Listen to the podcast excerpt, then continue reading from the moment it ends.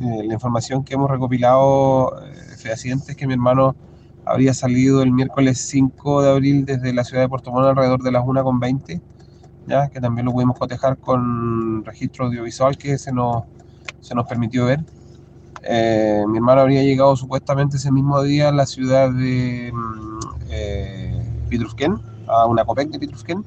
donde a esa hora de las 9 de la noche le envía un mensaje al GPS indicando que continuaría ruta y eh, a esa hora ya se le pierde la pista, no se sabe más de él y su camión es encontrado el día jueves aproximadamente en la mañana, a 6 de la mañana,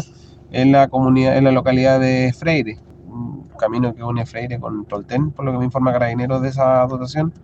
eh, sin su carga y sin mi hermano. Estarían sus pertenencias, pero no se encontraría él.